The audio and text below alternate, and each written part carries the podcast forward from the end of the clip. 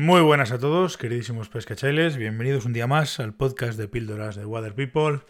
Hoy es viernes, mañana sábado, domingo, fin de semana y seguramente vais a disfrutar de la pesca el fin de semana. Yo también lo voy a intentar.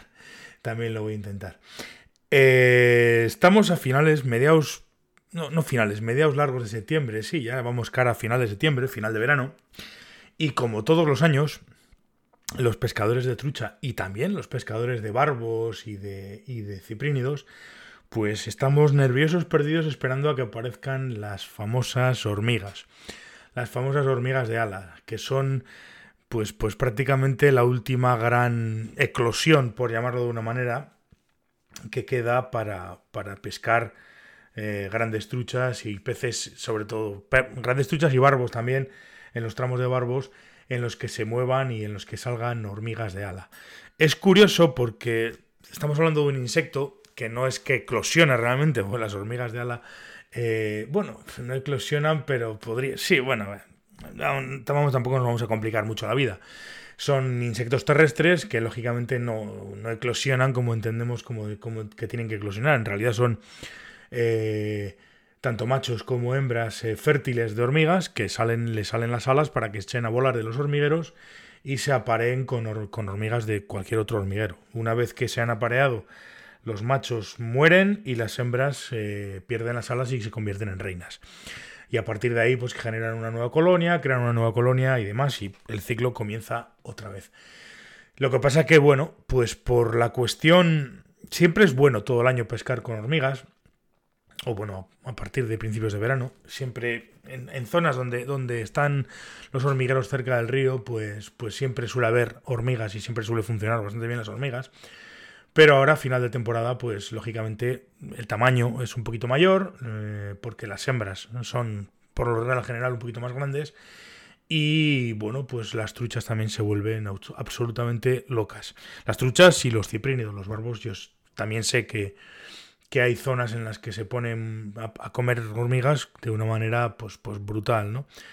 Eh, en teoría hay quien dice, bueno, y hay quien habla de que la, hormiga es como una especie de manjar específico o muy, muy difícil de rechazar para los peces, puesto que mm, gracias al ácido fórmico que tienen esas hormigas, pues es como una especie como de droga, vamos a decirlo entre comillas, que hace que, que como he dicho, a las truchas les sea muy difícil de, rechazar, o a los peces, no solamente truchas, también a las hormigas les sea muy difícil de rechazar y provoque esa especie como de, movimientos de trance de los peces alimentándose de todas las hormigas que pillan por, por, por las orillas, por el agua o demás. Suele ser un momento, los que lo han visto y lo, y lo, y lo han podido pescar, suele ser un momento de bastante frenesí, de bastante movimiento y, bueno, pues, pues es una cosa bonita de ver y sobre todo divertida de pescar.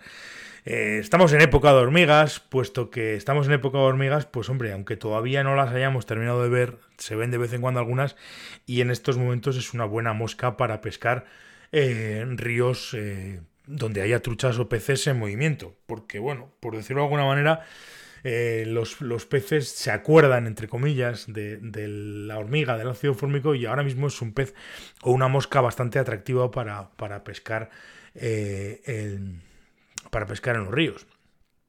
Tienes finales de temporada, pues, pues siempre suele funcionar muy bien, sobre todo en ríos grandes, donde haya concentración de peces y se muevan, pues tiene su, tiene su interés. Eh, si no habéis probado o si no habéis tenido la suerte de poder ver una eclosión de hormigas, una caída de hormigas, llamarle como queráis, y no habéis visto cómo eso se hace que, que los peces se muevan, pues, pues es un espectáculo bastante peculiar. Muy interesante y sobre todo desesperante, porque, bueno, sabemos todos que hay cantidad de especies de hormigas, cantidad de, de, tamaños, cantidad, no de colores, pero, pero en un momento determinado puede haber problemas con eso y yo creo que, en una eclosión de este tipo lo importante siempre es dar, sobre todo con el tamaño del, de la mosca que queramos pescar.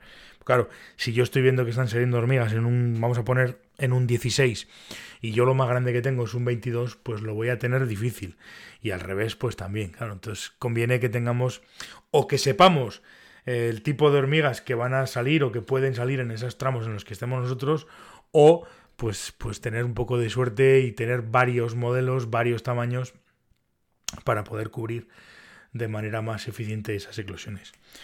Así que estamos en tiempo de hormigas, esperemos que salgan cuanto antes, porque dependemos de una buena tormenta, de una buena eh, bajada de temperaturas y una caída de agua, se aparearán y las podremos disfrutar. Espero que tengáis suerte, por lo menos este fin de semana, y pesquéis, eh, vayáis a pescar y si vais a pescar lo hagáis con hormigas y que lo disfrutéis. Nada más, nos vemos la semana que viene. Hasta luego, pescachailes.